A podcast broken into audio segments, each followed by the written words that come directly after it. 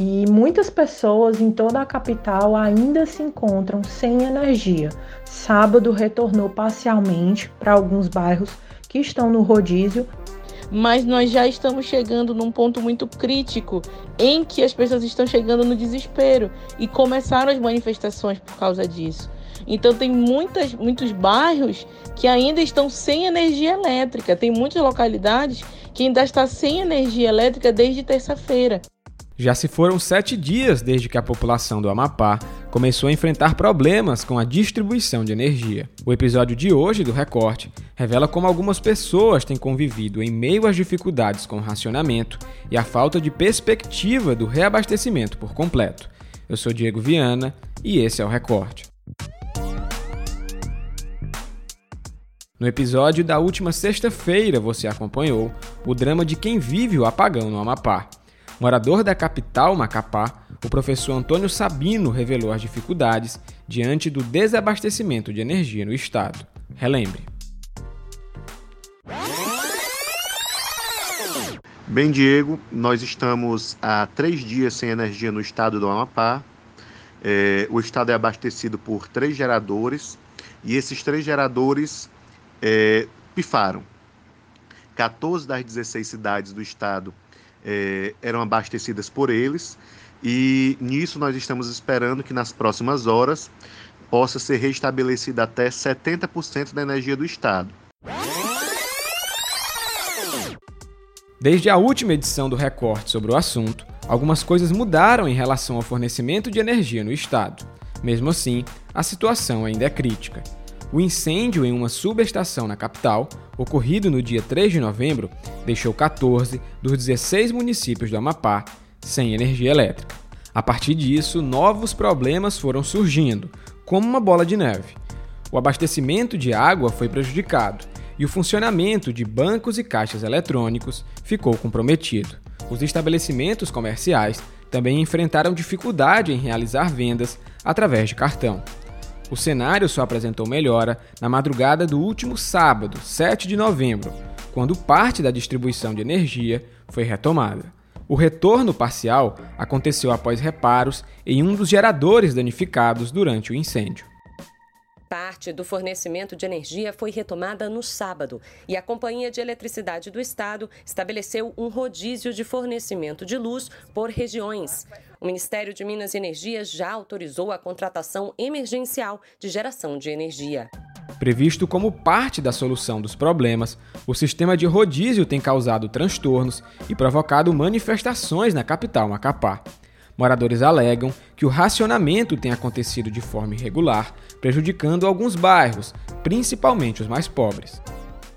É isso aí, pessoal. Barricadas, manifestações por toda a cidade, muitas ruas com pneu queimado e tudo mais, a população revoltadíssima com o poder público, o isolamento que estamos, ah, o descaso do poder público, falta de organização, levando a população a reivindicar,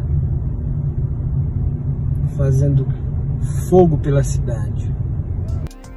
Para trazer detalhes sobre a situação no estado, o recorte de hoje conta com duas participações especiais. A primeira é a cearense Lívia Parente. Olá, Diego, boa tarde. Muito obrigada pelo convite. Eu me chamo Lívia Parente, sou moradora da cidade de Macapá, no Amapá. Sou influenciadora digital, maquiadora e fisioterapeuta. Quem também participa é a professora Elimara Brito. Boa tarde, é, eu me chamo Elimara dos Santos Brito, sou fisioterapeuta e professora de ensino superior. É, eu moro no estado do Amapá, na cidade de Macapá. E a partir de agora você acompanha o depoimento da Lívia e da Elimara sobre o desabastecimento de energia no Amapá. A primeira pergunta que eu fiz para elas foi sobre a real situação nesta quarta-feira, 11 de novembro. Bom, a situação no estado do Amapá ainda é crítica. Estamos há mais de uma semana sem energia estável nas nossas residências.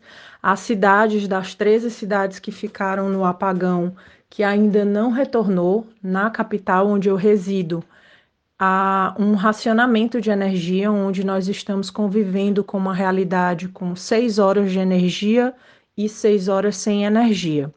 Entretanto, em alguns bairros a situação é diferente, a tabela de rodízio não está funcionando e há bairros em que a situação está há mais de 18 horas sem energia desde que retornou no último sábado. Como a Lívia acabou de descrever, alguns bairros não estão recebendo energia nem de 6 em 6 horas, e isso é o principal motivo das manifestações na cidade. Essa falha na distribuição não tem afetado o bairro da Elimara, como ela mesma explica agora em seguida. A situação atual, hoje, né, quarta-feira, é, nós estamos em rodízio, né, em racionamento de energia. Então, por exemplo, esse horário que nós estamos agora, às 13 horas e 57 minutos, no perímetro da minha, da, do meu bairro, que é o bairro do Laguinho, nós estamos com energia elétrica, porque ela retornou ao meio-dia. Então, provavelmente, ela irá ser desligada às 18 horas é, da noite. Então, nesse momento, nós estamos em racionamento e está acontecendo esse rodízio de energia. E um outro ponto que eu quis saber, tanto da Lívia quanto da Elimara, é como está funcionando esse racionamento e como é que está sendo o dia a dia delas com essa nova realidade. Conviver com esse racionamento, sem dúvida nenhuma, não está sendo uma tarefa fácil. Nós temos seis horas de energia, seis horas sem energia. Não conseguimos conservar alimentos na geladeira por muito tempo, nem, nem no congelador. As famílias não conseguem armazenar esse alimento é, dentro das suas geladeiras. A gente não consegue produzir, produzir gelo para manter um alimento conservado por mais tempo, porque quando ele começa a ser feito, aí já vem a queda de seis horas e a gente não consegue conservar esse gelo. Fica difícil, inclusive, até a gente fazer doação de gelo, porque não está conseguindo produzir Muitos trabalhos eles não conseguem ser executados ainda porque precisa de internet a gente fica limitado de ter energia na nossa residência por seis horas, até as lojas, comércios funcionarem para esse prazo de, de energia é complicado. E muitas pessoas em toda a capital ainda se encontram sem energia. Sábado retornou parcialmente para alguns bairros que estão no rodízio, alguns bairros da capital que têm é, é hospitais ou unidades de emergência de saúde, o, a energia está 100% mas a maioria não é a realidade da maioria dos bairros. E agora em seguida você acompanha o depoimento da Elimara sobre o racionamento e como isso vem afetando o dia a dia dela. Bom, é, eu posso falar pelo perímetro da minha residência em que o racionamento ele está de 6 em 6 horas e o por enquanto, né, até a data de hoje, ele continua sendo bem pontual. Então, vai embora às 18 horas da noite, retorna à meia-noite e é desligado às 6 horas da manhã e é religada às 12, ao meio-dia. É, então, está sendo bem religioso esse, esse horário de 6 em 6 horas. O maior transtorno que nós temos é justamente é, a organização que nós temos que fazer, porque a gente sabe que de seis em seis horas não vai haver energia, né? É, resolver algumas, uh, algumas pendências fora de casa, quando se é possível, nos locais que tem, tem luz, e retornar para casa antes das 18 horas, que é quando tem o desligamento. Né? Então, esse transtorno, principalmente aguardar de 6 horas da tarde até a meia-noite é, é, complicado, porque já é à noite, a gente tem problemas com, com mosquitos tudo mais, o calor. Às vezes a casa de algumas pessoas não tem é, é, a parte da frente, não tem sacada, não tem aonde é, pegar pelo menos um ventinho, né? Aqui na minha residência ainda tem um espaço bom que a gente pode, que é ventilado. Então, o maior desgaste, principalmente para nós aqui na minha casa, é, que tenho meus pais idosos, é justamente aguardar de 6 horas até meia-noite, teoricamente acordados, né, que não tem como dormir, e aguardar o religamento da, da energia para a gente conseguir dormir, e isso já se vão lá pelo menos mais uma hora ou duas horas até conseguir dormir, e seis horas antes das seis nós estamos em pé, é, para trabalhar, para resolver assuntos fora de casa. E aí já foi quase metade da noite sem realmente conseguir descansar. E ainda falando sobre o dia a dia em meio à falta de energia, eu pedi que elas me revelassem as principais dificuldades desse contexto. Sem dúvida nenhuma, a grande dificuldade é, é lidar com o rodízio que não está funcionando de uma maneira correta. As pessoas se programam para realizar suas atividades dentro de casa, suas atividades pessoais, eh, suas atividades profissionais num determinado horário. As empresas divulgam que vão eh, funcionar de tal hora a tal hora e o, o, o comércio abrir de tal hora a tal hora. E quando você se depara com a realidade da espera da energia naquele horário, ela não chega. E outra dificuldade também é o armazenamento de água, porque a gente sabe que para que a água chegue até as nossas torneiras, ao nosso chuveiro, é, precisa de uma força elétrica para poder é, levar essa água para pra, as caixas d'água e, e a maioria das pessoas está tendo que conviver com uma realidade de tomar banho com água de balde que, que colhe na torneira de fora de casa, onde der, porque a água não consegue ter força por seis horas, é, as caixas não conseguem ter é, um abastecimento necessário para suprir as necessidades da população. Enquanto a Lívia cita os problemas como abastecimento de água e a adaptação nesse contexto, a Elimara elenca outros problemas, como resolver as burocracias do dia a dia. Atualmente, é, a maior dificuldade que nós estamos tendo é justamente resolver algumas, alguns, é, é, alguns assuntos, por exemplo, pagar conta, comprar o alimento pelo menos de dois dias, que, não, que é para não estragar, né? Para dois dias, que é para não estragar. É, e encontrar locais que estejam realizando o pagamento via cartão, alguns é só é, dinheiro, mas eu acredito que hoje a situação que está mais difícil é para algumas famílias que continuam sem energia elétrica e os que estão fazendo o racionamento em horário indevido. Para mim, ainda a dificuldade é para sair para resolver esses problemas e comprar alimentos, porque tem alguns locais que não estão recebendo cartão. E os que estão recebendo cartão, até a fila para pagar a mercadoria está é, tá acontecendo porque não, no sistema não está pegando. Por exemplo, em supermercado, a gente tem que ir lá para a maquininha, um, um cliente por vez para poder pagar.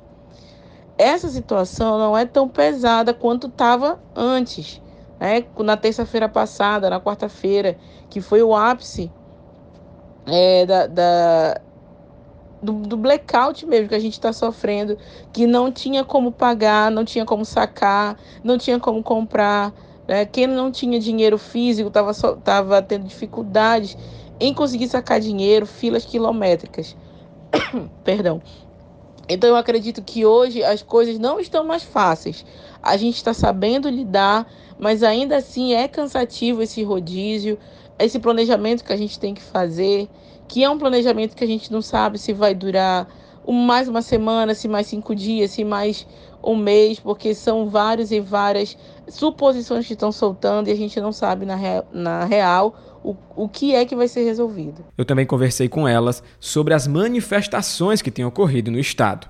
A capital Macapá vem enfrentando o quinto dia de protesto. Eu quis saber delas como é que elas têm visto esse movimento.